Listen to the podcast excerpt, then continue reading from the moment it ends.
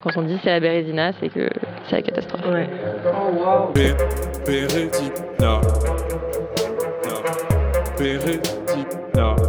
Des fois, c'est la loose.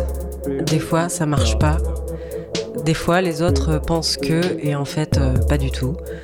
Des fois, on fait genre, des fois, on fait de notre mieux. Des fois, c'est vraiment relou, et des fois, c'est pour le mieux. Dans Bérésina, on parle de contre-success story, d'histoires semées d'embûches, avec des gens qui nous racontent que parfois, ça veut pas. L'échec. Nous avons toutes et tous ça en commun. Parce qu'il est gourmand l'échec, il mord tout le monde. En public parfois, aux yeux des autres, et plus secrètement souvent comme une blessure cachée, un trébuchement honteux. Bérésina, c'est un temps pour délier les bandages et laisser enfin parler des moins bien, les presque réussis, les jamais assez. On l'appelle le monde de la mode, comme une planète à part, un super château scintillant perché sur le sommet d'une montagne, entouré d'une forêt aussi dense que sombre. Vu d'en bas, nous, les observatrices extérieures, on a l'impression que tout y est plus beau, parfumé et plus délicat. On voit des ombres danser, des feuilles brillantes, des formes et des textures inconnues jusqu'alors. On aurait bien envie de toucher, de se faufiler entre les troncs discrètement pour mieux observer. Oui, ça donnerait presque envie de le rejoindre ce pic. Mais voilà, on dit qu'il faut prendre des centaines de chemins à rallonge avant d'atteindre la cime lointaine. Tantôt escarpé, tantôt sinueux, ça n'en finit jamais de s'allonger.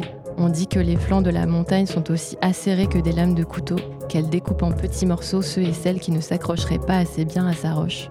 On dit qu'il faut être sur ses gardes en permanence, car le vide est présent à chaque tournant. Comme ça, par surprise, il happe sans prévenir et fait disparaître. Et puis surtout, on dit que certains démarrent la montée à grand renfort de parkas, chaussures de marche et mousquetons, harnachés et cartes en main, quand d'autres avancent à l'aveugle, à la merci du moindre fossé, sans autre aide que leur détermination bien chevillée au corps.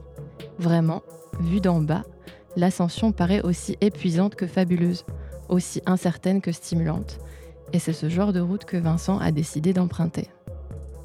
Vincent, c'est mon frère. Et c'est probablement l'une des personnes les plus résilientes que je connaisse.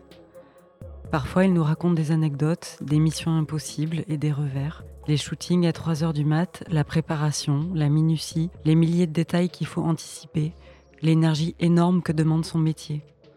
Vincent aime les vêtements et il les connaît bien. Il aime chiner, il aime fabriquer des images, il a l'œil et la mémoire. Il peut par exemple vous raconter en détail les collections réalisées par Alexander McQueen. Il aime fouiller dans les archives, remixer et rendre vivante l'histoire de la mode. Il est né à la campagne et il est parti en ville. Il a travaillé un temps à Paris et depuis plusieurs années maintenant, il vit à Londres.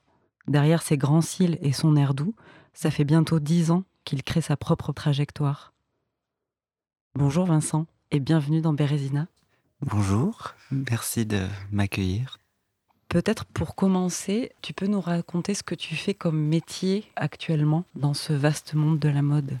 Alors, je suis euh, entre euh, le stylisme et être aussi assistant styliste. Donc, euh, styliste, c'est pas ce qu'on croit en français, c'est pas la création de vêtements, mais c'est plutôt la création d'images de mode. J'ai fait beaucoup d'a- d'années d'assistanat. Ça fait presque dix ans, du coup, que je fais ça.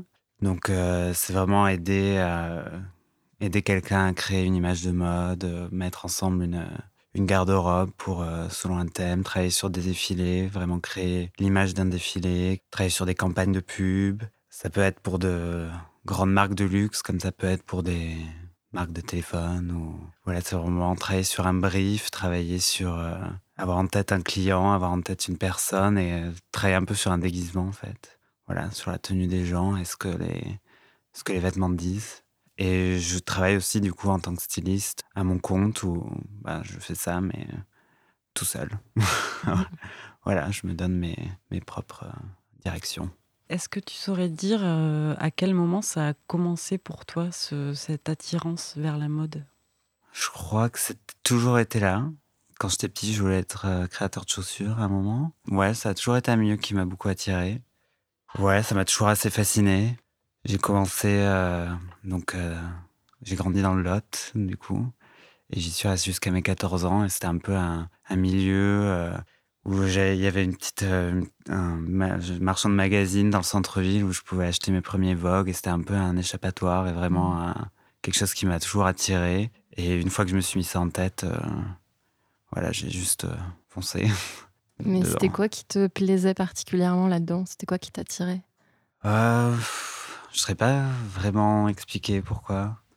C'était quelque chose d'assez magique quand même pour moi. Je regardais surtout des, comme vous avez dit dans l'introduction, des créateurs euh, anglais, un peu à la McQueen, à la Galliano, mmh. qui vraiment, euh, qui vraiment poussent un peu les frontières de, de l'esthétique et euh, qui créent vraiment des images et des, des, vêtements qui sont improbables. Et c'est vraiment ce, ce, côté un peu magique qui m'a toujours attiré.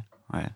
Quand j'étais jeune et que je, quand j'avais 10 ans et que je dessinais des chaussures, c'était toujours des trucs improbable, importable, avec des talons hyper hauts, avec des plumes, des strass, des trucs, euh, des couleurs. Euh, enfin, vraiment mmh. quelque chose de qui était assez en dehors de la vie que j'avais euh, du quotidien. et justement, là, dans cette vie, est-ce qu'il y avait des gens, enfin, ou en tout cas des, des référents qui étaient dans ce monde-là, ou, ou est-ce que tu as été le premier à t'intéresser à ça? Je connaissais pas de gens qui travaillaient vraiment dans ce milieu, mais il y a, y a, eu des gens qui m'ont inspiré Rien que dans ma famille, ma grand-mère, ma mère ont toujours aimé euh, les vêtements. Ma mère est fan de, la croix, de Kenzo. Elle aimait tous les imprimés, les couleurs. Euh. Ma grand-mère aussi avait des. Euh, je me souviens quand j'étais petit, j'allais j'allais regarder dans sa cave. Elle avait de vieilles chaussures à talons de Dior, mm. hyper hautes. C'était des trucs qui me. Et mon autre grand-mère, du côté de mon père aussi, avait des chaussures de flamenco qu'on portait quand on était petit. avec ma sœur ici présente. mes parents nous ont beaucoup intéressés à l'art aussi, au cinéma, donc euh, ils nous ont un peu euh, éduqués à avoir un esprit ouvert et euh, voilà s'inspirer. Ils nous ont aussi laissé la liberté de faire ce qu'on ce qu'on voulait. Donc oui, j'ai eu des j'ai eu des choses qui m'ont influencé, mais après ouais, je me suis lancé un peu à l'inconnu dans ce dans cette trajectoire. Oui, peut-être qu'on peut parler un peu de ça, effectivement, parce que tu disais qu'à 14 ans, déjà, pour toi, c'était euh, assez clair qu'en tout cas, tu avais envie de te lancer dans cette voie-là. Et j'imagine que justement au collège à Gourdon, dans le Lot, c'était pas évident autour de toi de dire voilà j'ai envie de faire ça, même d'avoir les renseignements sur comment on accède à ce genre de métier, par quelle voie il faut passer. Oui, bah, même le métier que je fais, euh, du coup dans la presse, dans les magazines et l'image de mode, même quand j'en parle maintenant, euh, c'est vrai, quand je dis styliste, les gens ont tendance à croire que je, que je crée du vêtement, alors que pas du tout. Euh, oui, alors déjà, euh, c'est vrai que quand on est dans un milieu rural, c'était pas forcément euh, adéquat pour vraiment s'exprimer. Donc c'est pour ça que je suis parti du coup en école d'art aussi. je suis parti de, ma ville natale pour aller à Toulouse pour faire de l'art appliqué à l'âge de 15 ans. C'est vrai que ouais, j'ai dû, j'ai vite compris qu'il fallait que je prenne les choses en main tout seul et que j'y aille, que je le fasse tout seul parce que oui, c'est des filières atypiques, euh, même aller, euh, c'est, je sais pas, dans la conception des gens, peut-être euh, se spécialiser dans un milieu artistique assez jeune. Bon, aussi parce que je sais pas s'il y a beaucoup de gens qui abandonnent en cours de route ou quoi, donc c'est par sécurité. on m'avait dit qu'il fallait que je continue des, des choses généralistes, enfin des, des filières générales peut-être euh, scientifique ou ES ou euh, mais j'ai pas j'ai pas cédé. J'y suis allé et puis euh, ouais. Mais toi c'était quoi ton rapport à, à l'école à l'apprentissage tout ça? T'étais à l'aise dans cette structure qui est quand même l'école quoi? Ou justement t'avais envie déjà de sortir non j'avais envie de, sortir au plus vite possible. Hmm. Euh, moi, j'avais euh, quand j'étais euh, quand j'habitais dans le Lot, je voulais déménager à New York le plus vite possible, travailler direct l'école, j'y arrivais pas. C'était vraiment, c'était c'était beaucoup trop structuré. Je crois que j'ai une personnalité aussi qui quand il y a une, une, mission, un projet qui me plaît, j'arrive à me vraiment à m'y plonger à 100% et donner euh, tout ce que j'ai. Mais alors, c'est quelque chose qui ne m'intéresse pas, je, je, donne le minimum d'efforts. C'est un mmh. peu comme ça que j'ai fait du coup toute ma scolarité. Quand j'ai vu qu'il fallait que je donne des efforts quelque part, euh, j'ai réussi à pousser. Mais c'est vrai qu'en général, euh, ouais, même en art appliqué, c'était c'était assez intéressant de faire de l'art appliqué. J'avais un cursus qui était vraiment euh, avec de l'histoire de l'art, du design de produits, euh, plein de choses. Mais là aussi, c'était les projets mode ou couture. C'était vraiment là où je me sentais à l'aise et que j'y consacrais mon énergie. Mais après, une dissertation sur, sur une chaise ou construire un, je sais pas quoi, autre chose qui avait rien à voir. bon, je passais un peu au-dessus et voilà, 10 sur 20 et c'était très bien. Mm. ouais. Et ça veut dire que dans ce que tu racontes, c'est assez tôt, tu as eu confiance en toi, enfin en tout cas, ou confiance en ton projet pour porter un peu tout seul ce truc de bon, ben, je sais pas forcément mm. par quel chemin, mais je pense que c'est là, il y a un truc et je vais y aller. Parce que je me dis qu'il faut quand même avoir euh, de la ressource et une certaine confiance pour comme ça avancer et tracer son parcours déjà scolaire. Non, je crois que je crois que ouais, j'avais euh, je devais avoir beaucoup de confiance en moi très jeune. Une, une attirance pour un milieu de l'art et pour la mode aussi où, où j'étais un peu euh, seul à, à, rêver dans ces dans de ce milieu tout ça donc c'est quelque chose où, où j'y suis allé avec moi-même et j'ai un peu j'ai eu l'impression que j'avais besoin un peu de personne d'autre en fait où, où j'ai compris que enfin c'est pas que j'ai compris mais euh, bah, j'ai grandi en, regardant. J'avais pas un, ami avec qui je partageais vraiment. C'est voilà mes vogues, je les lisais tout seul. Euh, mmh. Et euh, je lisais là-dessus, mais j'avais aucun échange avec personne d'autre. Donc euh, c'est vrai que en fait, ça, j'ai appris. Enfin, j'y suis allé tout seul, quoi. Peut-être pour ça que c'est peut-être ça qui m'a donné ma cette confiance de savoir ce que je voulais. Et ça a été un peu pareil quand j'ai déménagé à Londres. Je suis je suis arrivé un été euh, chez mes parents, je leur ai dit Bon, en septembre, euh, d'ailleurs, je, je, vais à Londres en septembre. voilà, je. Hmm. C'est bon Pourquoi? Bah, parce que. Euh, faut que j'y aille. Je sais que c'est là-bas que, enfin, c'est là-bas que j'ai envie d'aller. J'avais rencontré deux, trois personnes et je savais que, enfin, je l'avais senti et, et voilà, je, je t'ai décidé. C'est un peu comme ça que j'ai tout fait, la répliquer. Je, enfin, je savais qu'il fallait que je trace ma route et que je, le, que je prenne soin de moi. Mais alors à ces moments-là, est-ce que l'échec était déjà dans tes pensées ou pas du tout? Ou qu'est-ce que ça aurait pu être, même l'échec à cette époque-là? Qui peut bah, l'échec, euh, si, parce que alors, euh, déjà mon entrée en art appliqué s'est fait un peu, ça a été tumultueux parce que j'étais, enfin tumultueux.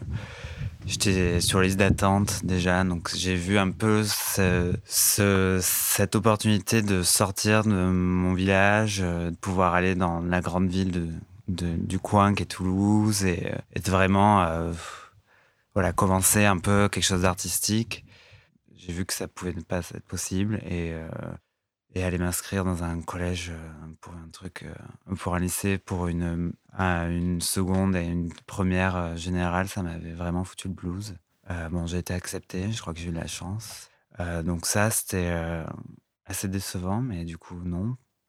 mais après, je sais pas, quand là, j'y repense, quand je, quand j'étais jeune et que j'ai commencé, quand je travaillais un peu à Paris, quand j'avais 18 ans, j'étais vraiment confiant et aussi un petit peu insouciant. Donc c'était, euh, il y avait presque pas cette notion de pas réussir. J'étais, j'étais, euh, je faisais un mmh. peu ce que ce que j'avais toujours envie de faire et vraiment j'avais un orteil un peu dans le milieu dans lequel je voulais être. Donc euh, c'était fun en fait. Et ton arrivée là-bas, ça se passe comment en fait? Est-ce que tu peux nous raconter? Parce que si tu dis que tu es parti assez rapidement, j'imagine que là-bas, tout n'était pas préparé pour, pour ton arrivée, même professionnellement parlant. Tu as dû construire quand même pas mal de choses. Ouais, alors j'avais, euh, je m'étais dégoté un stage en fait. Donc je suis mmh. parti, j'ai fini, euh, j'ai fait un BTS dans le nord de la France, un BTS design de mode.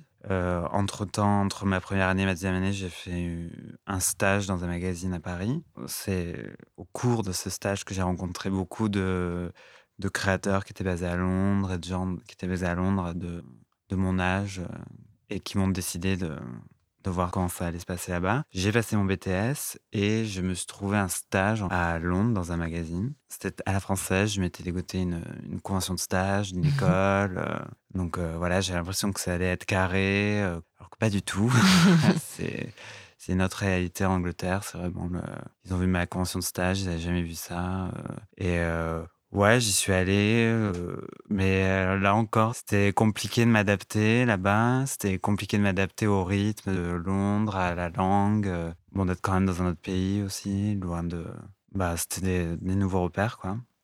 Mais après, en même temps, c'était compliqué, mais j'étais tellement excité aussi d'arriver là-bas et de vraiment.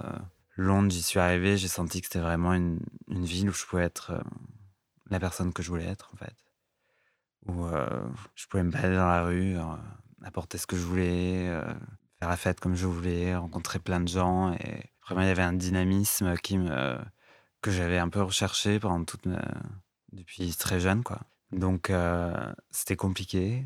Mais je crois qu'il y a toujours eu cette balance, en fait, de, de voir que j'étais dans un milieu qui, où je me sentais, je sentais que ça, ça se passait, quoi. Où je sentais que les choses, ce que je, voilà, je, je créais ce que je voulais toujours, ce que j'avais toujours voulu pour moi. Donc, euh, enfin, la balance s'est fait naturellement, en fait. Il y a des moments où en bas et après on monte la pente et ensuite euh, up and downs, comme on dit. À ce moment-là, quand tu arrives à Londres, il y a aussi, j'imagine, une recherche de ce qui t'intéresse vraiment? Parce que tu avais fait ce stage à Paris, tu avais ces études d'art appliqué, le BTS, où tu as pu toucher à beaucoup de choses, Mhm. à plusieurs aspects. Mais, euh, enfin, en tout cas, c'est l'impression que j'ai, c'est qu'il y a eu aussi un moment de taper à plusieurs portes pour voir un peu aussi quel était, toi, ton endroit ou l'émission qui t'intéressait vraiment. Ou est-ce que ça, c'était clair euh, Hmm. Hmm. Je sais pas trop. Je crois que le rythme que, que j'ai eu à Londres, c'est un rythme où j'ai dû, euh, ouais, j'ai dû euh, improviser un peu pas mal de choses. C'est-à-dire? C'est-à-dire que euh, dans mes études, il y a quand même une structure. Un stage à Paris dans un grand magazine aussi, il y a une structure. euh, alors que Londres, j'y suis arrivé, j'ai eu un, c'était en free- en freelance quoi, free- freestyle, freelance. Et ça a été un rythme où, ouais, c'était, il y a tout qui, tout qui arrivait, plein de missions et j'ai fait un peu de tout et n'importe quoi. Et c'est vrai qu'avec le temps, j'ai un peu euh, découvert, euh, bah, j'ai créé une expérience quoi. Et j'ai, euh, j'ai découvert euh, ce qui me plaisait, ce qui me plaisait pas. euh. Mais c'est, vrai que ça a été un, assez, ouais, c'est pas, un pas une, une structure. euh, Il y, a- il y avait pas trop de structure quoi. C'était c'est un, de toute façon, c'est un milieu où c'est beaucoup bah, de bouche à oreille, donc il faut, voilà, faut travailler ici, il faut travailler avec cette personne, faut, faut rendre des, services, et après on se fait placer sur ce job, et on est tout en bas de l'échelle, et puis petit à petit, on, enfin c'est voilà, c'est un peu comme ça que ça s'est fait à Londres. Et justement, comment tu as vécu ce truc de OK, je suis tout en bas de l'échelle, donc stagiaire sans convention à Mhm. Londres, et il va falloir que je grimpe, enfin que je monte. Est-ce que ça, déjà, c'est une réalité que tu savais que ça se passait comme ça et t'es arrivé en disant OK, euh, on y va et je démarre là et ça va être Mhm. euh, peut-être un peu compliqué? Comment tu as, vécu ce truc-là? De, Aussi peut-être de hiérarchie, de pouvoir, de. Alors, je crois que quand je suis arrivé à Londres, j'étais euh, j'étais boosté de confiance. Donc, je, ce euh, truc de hiérarchie, j'en avais pas aucune conscience. Et je, je pense que j'avais l'impression d'avoir fait un stage à Paris et d'être le prochain euh, à Wintour, un truc comme ça. J'étais vraiment. euh, où est mon tapis rouge?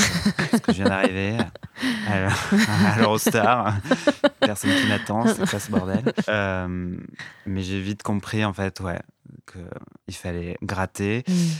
Ouais, c'est. Enfin, je crois que ça, je m'en rends compte plus maintenant, avec en étant un petit peu plus âgé euh, et avec un petit peu plus de maturité. Je, sais pas, j'ai eu ce moment où j'étais un peu impatient, je crois. Je voulais arriver très haut, très vite. Du coup, maintenant aussi, je j'apprécie en fait que les choses euh, prennent leur temps. Donc du coup, parce que oui, alors j'ai travaillé en freelance en tant qu'assistant pendant plusieurs années à Londres, disons les, les cinq premières années. Donc vraiment, en plus, euh, c'est vraiment un, un autre, euh, c'est vraiment d'autres façons de travailler qu'à Paris. Et puis, euh, être en freelance en n'ayant pas la structure d'un magazine euh, et les budgets qui vont derrière aussi, c'est autre chose. Donc j'ai travaillé en freelance en tant qu'assistant. Et puis un jour, j'en ai eu marre, en fait. Je me suis dit, j'arrête ça. Euh, donc j'ai décidé de me lancer en tant que styliste tout seul. Bon après c'est trouver, il a fallu trouver la balance entre faire des jobs pour de l'argent, faire des jobs créatifs parce que souvent ça ne se, c'est pas compatible l'argent Mm. et la création apparemment. Et euh, il y a deux ans, un petit peu plus de deux ans, je suis retourné dans l'assistanat. Et j'ai eu une opportunité d'assister euh, quelqu'un de très reconnu. Et je me suis rendu compte en fait que euh, peut-être que la première fois que j'avais voulu devenir styliste tout seul, j'avais été impatient et j'avais pas pris le temps de vraiment euh, comprendre en fait ce milieu et comprendre euh, ce que ça voulait dire cette profession. Euh, ouais, je crois que j'avais un peu fait mon parcours, voilà, un peu comme euh, mes études, euh, tête, j'ai foncé, tête baissée, euh, un peu insouciant. Ouais, c'était, décevant, mais c'était fait en même temps, donc euh, j'arrivais toujours à me relever. Puis là, c'est vrai que ça m'a, bon, c'était beaucoup de travail, mais j'ai aussi, euh, ça a été un peu une, euh, un retour à réalité qui m'a dit bon, c'est vraiment un, un travail sérieux, c'est une grosse industrie, c'est voilà, et puis j'ai beaucoup de choses encore à apprendre et travailler sous, le, sous la tutelle de quelqu'un qui a 30 ans d'expérience avec des, pour de grosses marques. De, puis travailler sur vraiment la création de magazines de A à Z, sur euh, de la création de défilés, de l'image. euh, Ça a été une grande découverte et de me dire qu'en fait, euh, il faut être patient. Parce qu'il y a beaucoup de. Ouais, je trouve que ça, ça se va bien avec, votre, avec l'émission. Il y a beaucoup de on voit beaucoup de, de success stories dans, Mm. dans la mode, enfin même dans le milieu de l'art, de gens qui arrivent très jeunes. Et euh, c'est vrai qu'on a l'impression qu'on court, euh, qu'il faut, voilà, qu'il y a une date un peu de péremption et qu'il faut euh, tout donner. Et là, euh, je crois que la maturité me fait dire qu'il faut être patient et que les choses se mettent en place naturellement et que Et tu parlais un peu de ce milieu-là, de la mode. De l'extérieur, on a vraiment plein. Enfin, je pense qu'on est tous et toutes bourrés de clichés, de qu'est-ce que c'est que ce milieu-là qui a l'air aussi très dur, très compétitif, euh, très euh, énergivore. Est-ce que tu confirmes ce genre de cliché? C'est sûrement plus subtil que ça, j'imagine. Ouais, c'est plus subtil que ça. C'est vrai que il y a des moments très clichés, des anecdotes que que j'ai où c'est vraiment euh, les gens me disent mais c'est le diable c'est bien en Prada en fait. Euh, Mm. surtout euh, travaillant dans la presse, euh, c'est vraiment bon.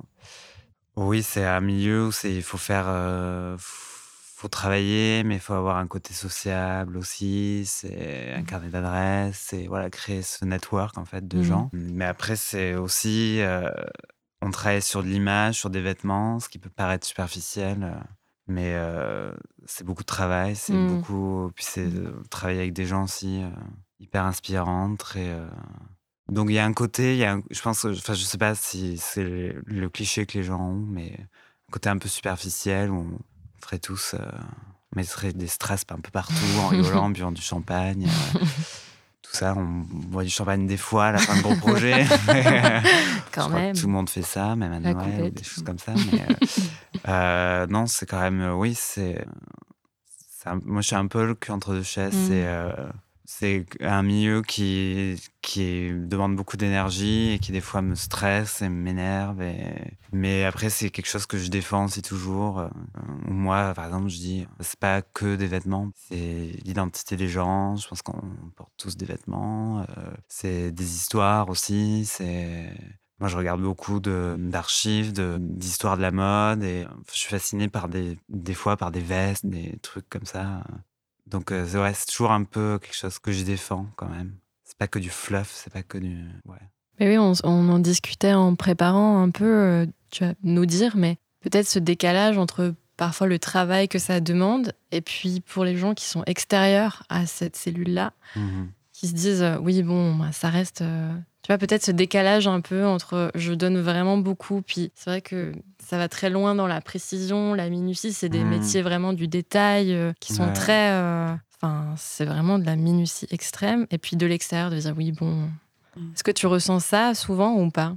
Hmm, Un décalage un entre. décalage euh, entre le monde. euh, Ouais, le travail que réel. ça donne, et puis les gens qui se disent oui, bon, bah voilà, c'est une belle photo d'une belle robe. Ouais, Tu vois? oui, oui. Euh, je sais pas, c'est. euh, Il y a aussi des gens qui l'apprécient, donc je pense que c'est. euh, Mm. c'est comme euh, une œuvre d'art, enfin de la musique, où ça touche une certaine. certaines personnes qui sont sensibles à ça ou pas, quoi. C'est ça aussi que je trouve aussi intéressant, c'est. euh, c'est un milieu où c'est entre la minutie, le- quelque chose de très précis, d'organisé, mais aussi il y a aussi de la, de la place pour quelque chose de, de plus naturel. Euh. J'étais sur un job la dernière fois avec une fille qui m'a raconté, euh, elle, était sur un- une campagne de pub avec un grand photographe qui, en amont, demande à tous les, tous les mannequins de préparer une playlist, de donner la playlist euh, de, d'une- de 10 chansons. Euh, donc elles se mettent dans leur tenue, la coiffure, tout ça. Euh, elles vont en set, c'est fermé. Et il y a le styliste, le coiffeur et la, le, la maquilleuse. et chacun leur tour, en fait, euh, font les textures qu'ils veulent. Et le photographe a son DJ euh, à côté de lui qui met une chanson après l'autre. Et euh, les mannequins, euh, première chanson, elle bouge un peu. Si ça marche, ça marche pas. Jusqu'à ce qu'il y ait vraiment la chanson où voilà, ils sentent qu'il y a quelque chose qui arrive. Et là, il prend des photos et et il y a un moment qui se passe. Quoi. Et cette fille, justement, avec qui j'ai bossé, me disait là, c'est vraiment, tu, tu vois des moments qui se créent et tu le vois sur une photo. Quoi. C'est, euh, Donc, c'est aussi ça qui est intéressant dans ce milieu. C'est.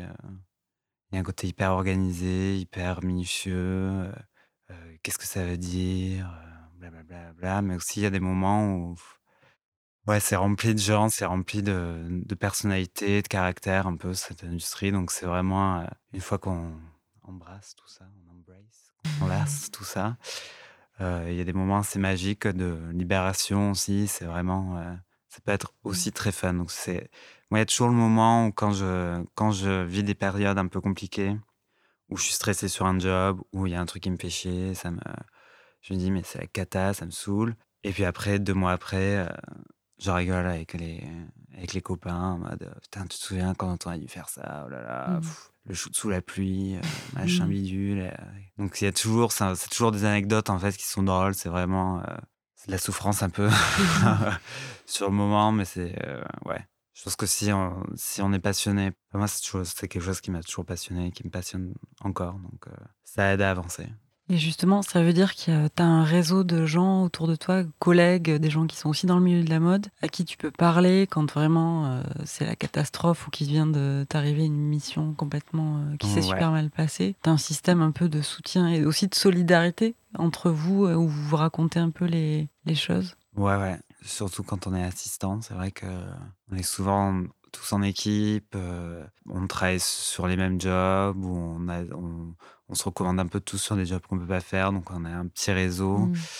Et euh, ouais, je crois que c'est aussi ça qui est important, c'est de, de savoir. euh, ça, ça a été quelque chose aussi euh, de très important pour moi d'apprendre à, à me faire mon réseau de gens sur lequel compter vraiment et de, de gens qui sont dans ce milieu mais qui sont pas des, des euh, de relations strictement professionnelles. Enfin, pas de voilà de relations de boulot, c'est des gens sur qui je pouvais compter, avec qui je pouvais partager. euh, donc je crois que c'est assez, important. euh, c'est assez important de trouver ce cercle sur lequel tu peux compter, sur lequel tu peux.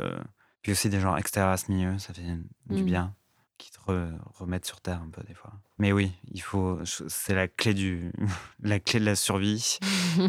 Entourez-vous de gens qui peuvent qui Bienveillant. peuvent vous aider bienveillants et, Mm. euh, et euh, chacun notre tour, on prend soin de, des autres. Et alors, qu'est-ce que ce serait pour toi l'échec, vraiment? Qu'est-ce que ça veut dire échouer Si tu devais le décrire par rapport à toi-même, vraiment? Échouer pour moi, euh, je sais pas, ce serait peut-être perdre, euh, ce serait ne pas arriver à. J'ai en but, j'ai en tête de, de quand même continuer là-dedans et de créer mes, mes choses et de créer mes images et de et j'ai l'ambition de, de réussir. Donc l'échec pour moi, ce serait de, de me réveiller un jour et de me dire que en fait, euh, c'est jamais arrivé. Voilà, c'est un peu, c'est un peu déprimant comme. comme- ouais, euh, mais bon, Mais c'est présent euh, dans, enfin, c'est présent en toi ce, ce- truc-là de l'échec ou c'est pas quelque chose auquel tu penses? Je sais pas si c'est trop trop présent.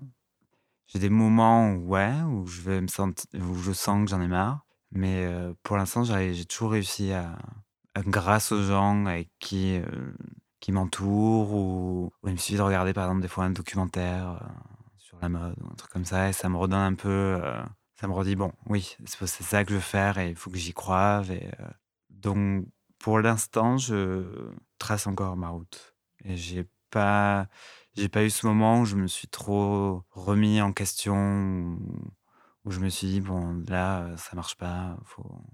Ouais. Pour l'instant, j'ai toujours réussi à rebondir. Donc, euh, je... j'y crois encore. Et ça veut dire, parce que comme tu disais depuis le début, ça fait presque dix ans maintenant que tu travailles dans le milieu, et dont huit ans à Londres, que les choses qui te sont arrivées, qui ont été vraiment des coups durs, parce que parce qu'il y en a eu, j'imagine, Ouais. que avec le recul, tu dis que ça a été des, quoi, des passages obligés ou des moments d'apprentissage où ça a été. euh, Ouais, avec le recul, j'arrive à me dire que c'était des moments formateurs et que chaque situation, on en ressort, euh, voilà, euh, on en apprend quelque chose. Euh, Il y a quelques situations que j'aurais aimé, euh, que j'aurais aimé éviter ou où je me dis ah là j'aurais dû être un petit peu plus, un petit peu plus ferme ou j'aurais dû m'imposer là ou j'aurais dû faire ci ou ah si j'avais fait ça plus longtemps peut-être que j'en serais là. Mais en fait, les choix que j'ai faits sont ceux que j'ai faits, donc euh, faut juste. c'est ma mère qui m'a dit ça. Faut, faut vivre sans regret, vivre en regrettant des choses qu'on aurait pu faire ou des choses euh, qu'on aurait dû faire. euh, ça sert un peu à rien parce que le passé c'est le passé. Donc euh, ouais, il y a des moments, bon, comme je dis là, euh, j'ai toujours réussi un peu à rebondir, donc.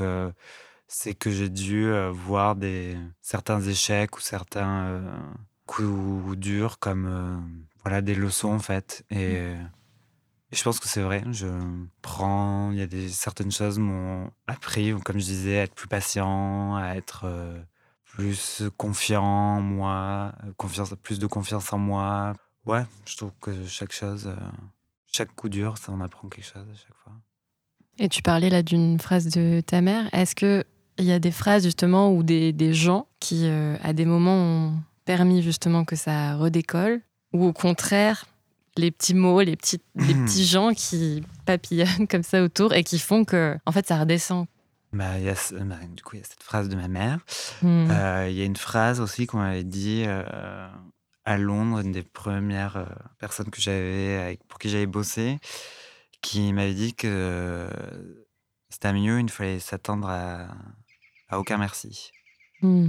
Donc euh, il fallait à- surtout en tant qu'assistant ou, même après en tant que styliste ou quoi que ce soit, il fallait jamais s'attendre à recevoir un merci de qui que ce soit. Donc euh, Mais c'est ça vrai. aussi, ouais.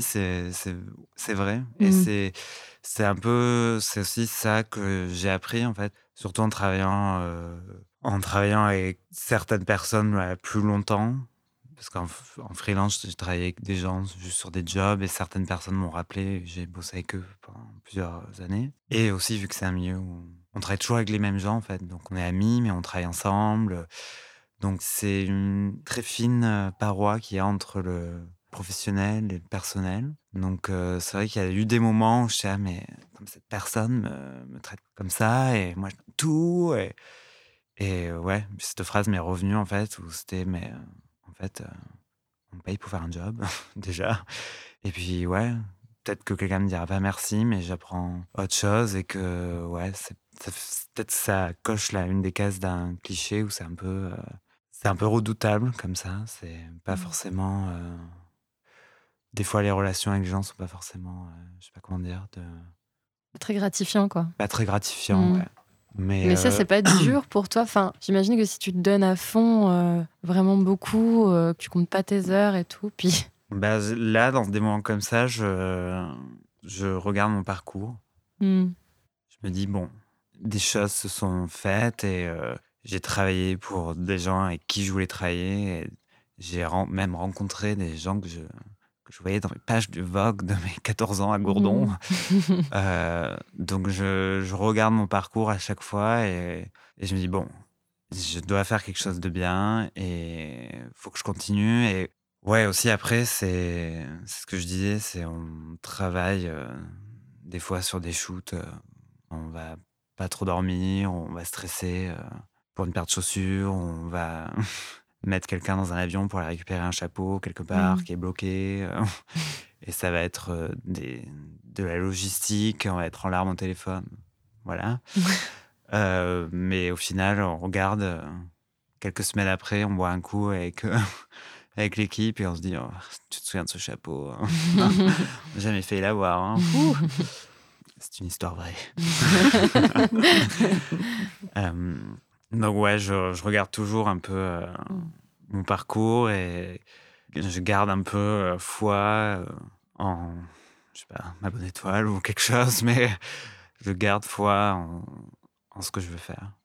Et du coup, ce rythme-là de super pression, super stress et détente où on, on en parle et c'est loin, C'est un rythme auquel tu t'es habitué ou qui te va? Parce que c'est quand même assez euh, Ouais. mouvementé et particulier. Encore une fois, on est à Londres, donc qui est déjà une ville dure où il y a un rythme hyper effréné. Ça, c'est un rythme toi Ouais. qui, qui te va bien? Moi, c'est le, le rythme euh, non-stop me va plutôt bien. Je travaille bien sous pression et j'aime vraiment travailler.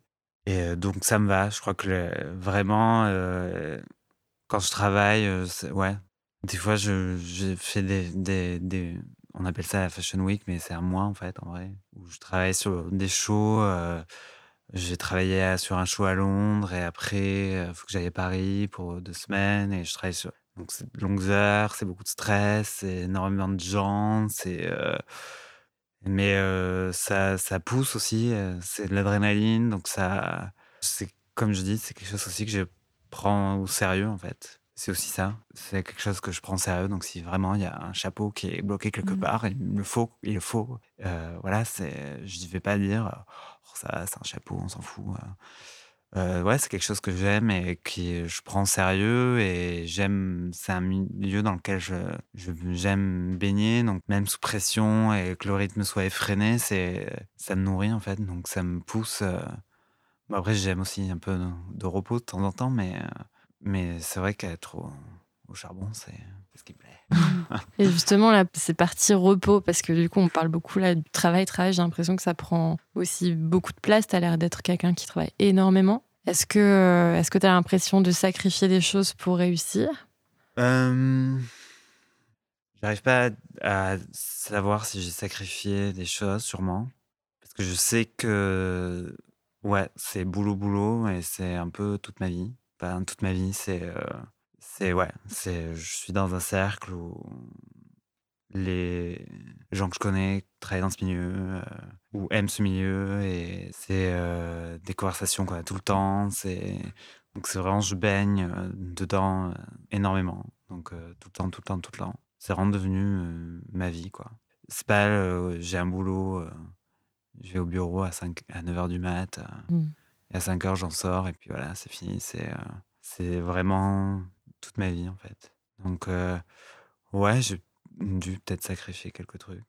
Mais après, c'est aussi... euh, moi, c'est c'est ce que je voulais. C'est, je, savais, je savais que c'était là-dedans que j'allais m'épanouir. Ouais, j'avais cet instinct, même le même instinct que j'avais eu quand j'ai déménagé à Londres, de savoir que voilà, là, je vais être bien et c'est euh, euh, c'est là que je vais pouvoir construire une- ma vie euh, professionnelle, personnelle. Et c'est quelque chose, c'est euh, là-dedans que je sais que je vais m'épanouir. Je, je sais pas, j'ai eu ce truc où je savais, euh, je savais que c'était euh, c'était là-dedans. Et euh, je suis content de. Ouais, je suis content. Et du coup, le vide, est-ce qu'il existe? Est-ce qu'il te fait peur? Euh, Le vide dans ta vie, qu'est-ce que... ouais. Il existe? Ouais. Mais ça va par rapport à ça Quelle bah relation C'est marrant parce que c'était. euh, c'est quelque chose que je me suis rendu compte en confinement. Que je me suis rendu compte. Dont je me suis rendu compte même. en confinement. Confinage. Que euh, j'avais pas le choix de m'arrêter. Euh, j'avais pas le choix de rester chez moi. Que j'avais rien à faire. Qu'il y avait personne qui travaillait. Donc, ouais, ça m'a. Au début, j'étais stressé, puis j'étais oh là là, mais qu'est-ce qui va se passer? Et puis surtout, bon, pff, il y a une pandémie globale, on se dit, bon, les, les vêtements, euh, bon, Mm.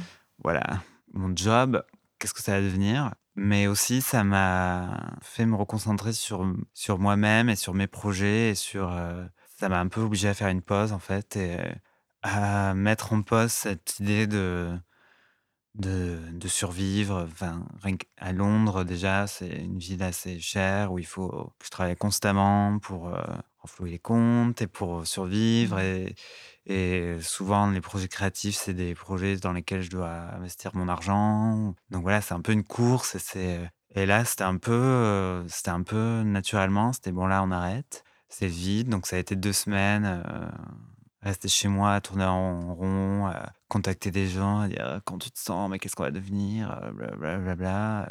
Et euh, finalement, en fait, me relaxer, à être le plus relax que j'ai été en quelques années, vraiment.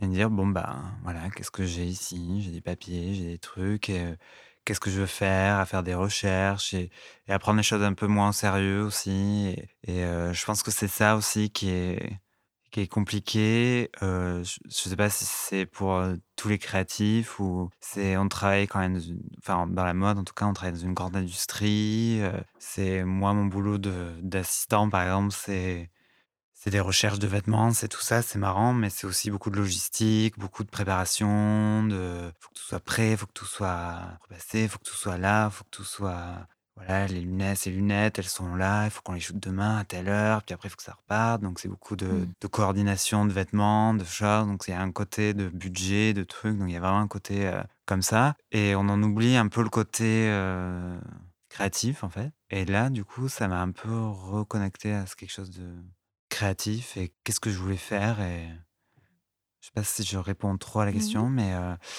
Si, et justement, qu'est-ce que tu aimerais faire maintenant euh, par rapport à cette pause, ces- cette réflexion et ces essais que tu as eu l'occasion du coup de faire Dans la suite du parcours, est-ce que ça t'a permis d'éclairer un endroit tu dis, ah ouais, ça, ça serait vraiment euh, chouette si j'étais ou si je faisais euh, ouais, j'ai pas mal pensé à ma trajectoire et euh, je crois que c'est euh, stresser moins, numéro un, être plus relax, croire en ce que je veux faire aussi et c'est marrant, j'ai l'impression de contredire en fait tout ce que je viens de dire, mais croire en fait que je fais, c'est toujours, c'est toujours me réassurer que en fait je fais la bonne chose et que c'est mon chemin à moi en fait.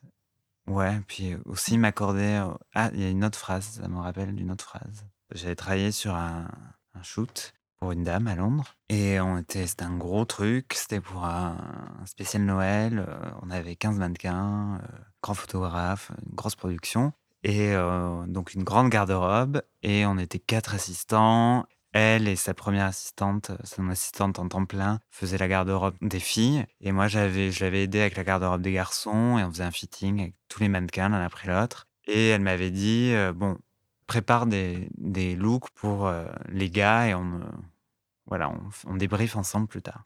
Et les mannequins arrivent et moi je suis oh là là, là là, alors il faut qu'on casse cette, cette marque et puis euh, il faut, faut que ça me stresse, ce qu'elle va aimer.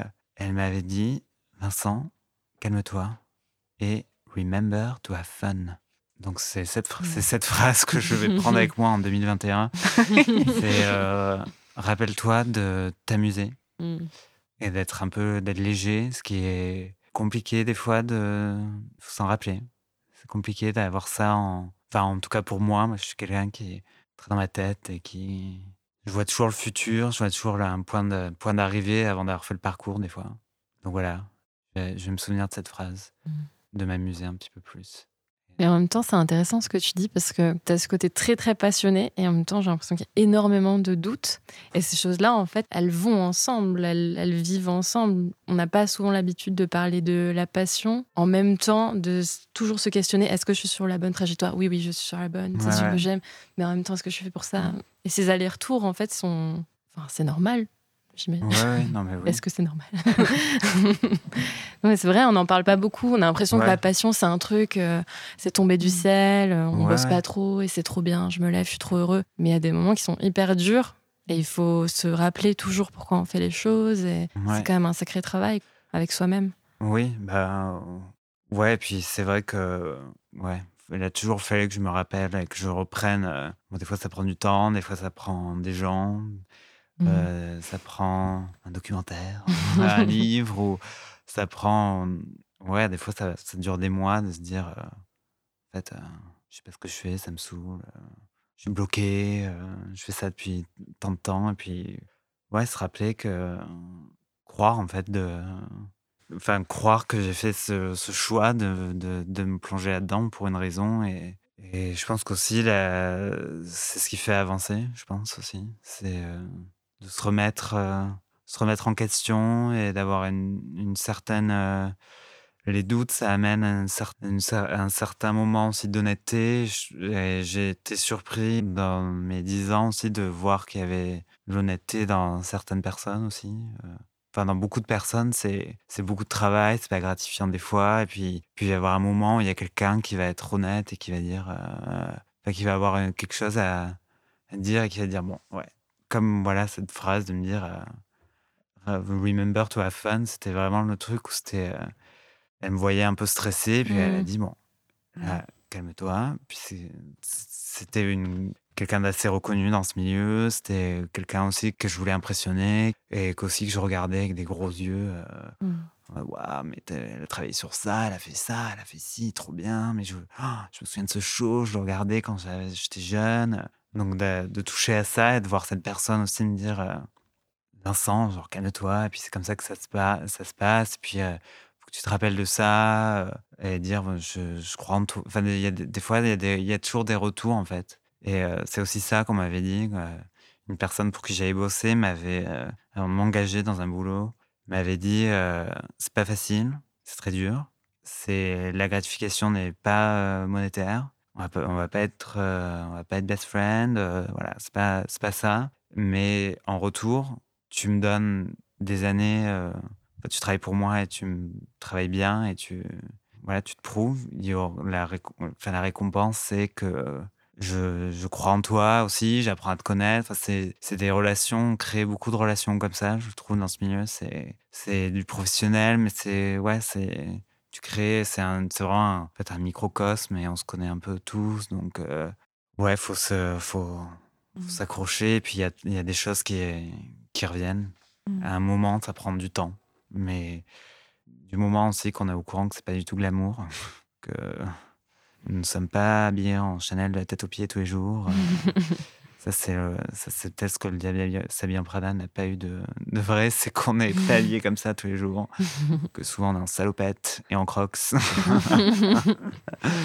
avec des épingles à nourrice de partout. Et Mhm. que, ouais, voilà. Et au niveau de ce microcosme-là, euh, comment c'est vu quand quelqu'un échoue? Comment c'est vu euh, par le reste du monde professionnel Est-ce qu'il y a possibilité justement de résilience dans ce milieu-là ou est-ce que c'est vraiment difficile de rebondir quand il y a vraiment un gros échec euh, aux yeux de tous et toutes? Euh, je sais pas trop. Ça peut, ça peut être, euh, ouais. Je sais pas, ça peut être peut-être des fois impardonnable comme milieu. Faut être sur ses gardes. Euh, après, je sais pas, je crois qu'il y a un peu une nouvelle vague aussi, une nouvelle génération aussi qui arrive. Je crois que le milieu change aussi. euh, en même temps bah, enfin, on a toujours dit que c'était quand même, la mode reflétait un peu la, société dans laquelle on vit. Et je pense qu'on est dans un- une période où, bon, les choses changent et, euh, et je crois que ce milieu aussi change. Donc, euh, je le vois qu'il y a plus. on donne plus leur voix aux. Enfin, même en- Je crois qu'assister maintenant, par exemple, euh, et assister il y a 15 ans, c'était autre chose. Il y a moins ces trucs de hiérarchie, c'est plus. euh, pas facile, mais un petit peu plus euh, relax, je sais pas. Je sais pas, je, je suis pas trop. Je, je crois que peut-être que j'avance là-dedans, euh, vraiment un Mm. peu. euh, ouais, en mode YOLO. Donc, des fois, je, peut-être que c'est aussi ça. Je, je me pose pas trop de questions, des fois.